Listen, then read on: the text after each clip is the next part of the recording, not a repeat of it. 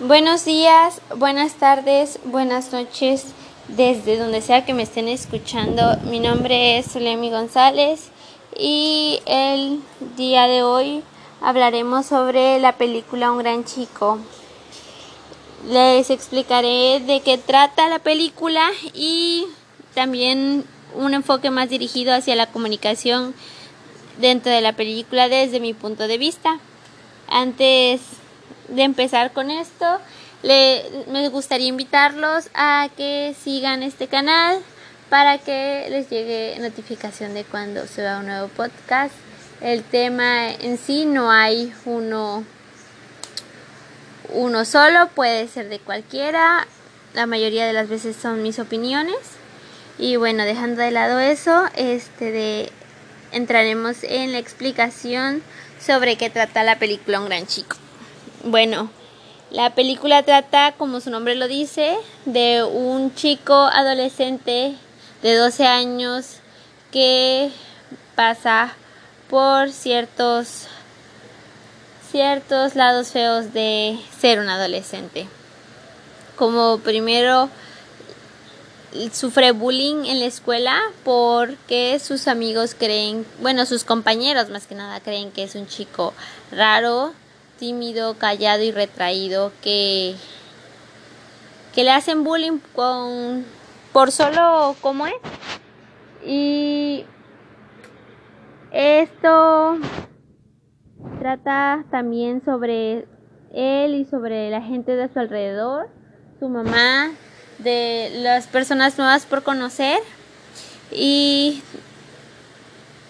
da un poco sobre la falta de comunicación en la familia, sobre la, lo que puede traer consecuencias graves el no comunicarse entre ellos, sobre que también la comunicación es indispensable, que por eso uno puede hablar y decir lo que uno está pasando. Él no lo hace ya hasta con otra persona que recién conoce, que por una extraña razón tienen una buena comunicación, una buena amistad. Se podría decir algo de padre e hijo, pero no lo eran.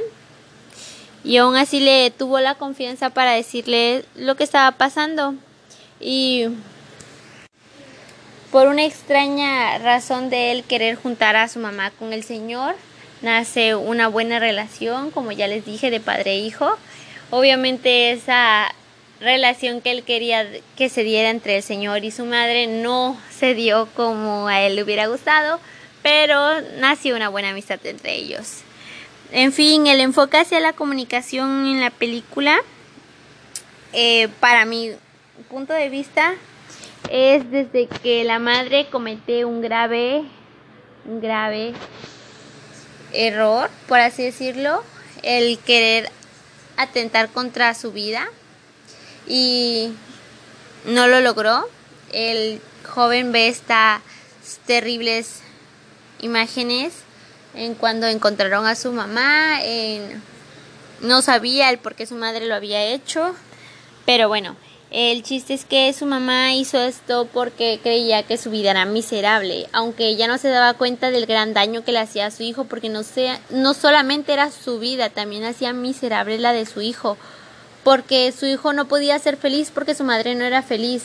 Él intentaba que ayudara a su mamá a que fuera feliz, a que cambiara, a que no estuviera llorando todo el tiempo. Entonces, bueno, a raíz de esto, él se junta más con el señor William, que en un principio no le brindó su amistad, no le brindó una gran confianza, pero con el paso del tiempo, eh, se fue ganando un espacio en su corazón, en su casa, en todo, hasta que el niño por fin le dijo o le contó de cierta manera que sufría de bullying, aunque para él era algo normal, para el señor no lo fue, le dijo que sí, que sufría, que habían chicos en la escuela que lo molestaban dentro o incluso a veces fuera de ella y, y que sí, que no había ningún problema. Entonces lo que el señor hizo fue así, normalmente comprarle unos tenis,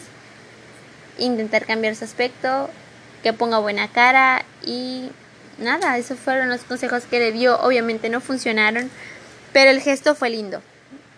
Entonces, no solamente le pudo decir que él sufría de bullying, también le, le platicaba de lo que sufría con su mamá, de lo infeliz que era su mamá, del que él no entendía por qué su mamá era así, que no, no intentaba, no intentaba hacer feliz su mamá y él no sabía qué hacer, él quería ayudar a su mamá. Entonces se dio cuenta que él no podía ser feliz porque su mamá no era feliz. Entonces en el transcurso de la película se ayudan mutuamente el niño al señor, el señor al niño y en el camino ayudan a la mamá a, a mejorar, a pensar positivamente y a tener una buena relación, una buena comunicación con su hijo al fin.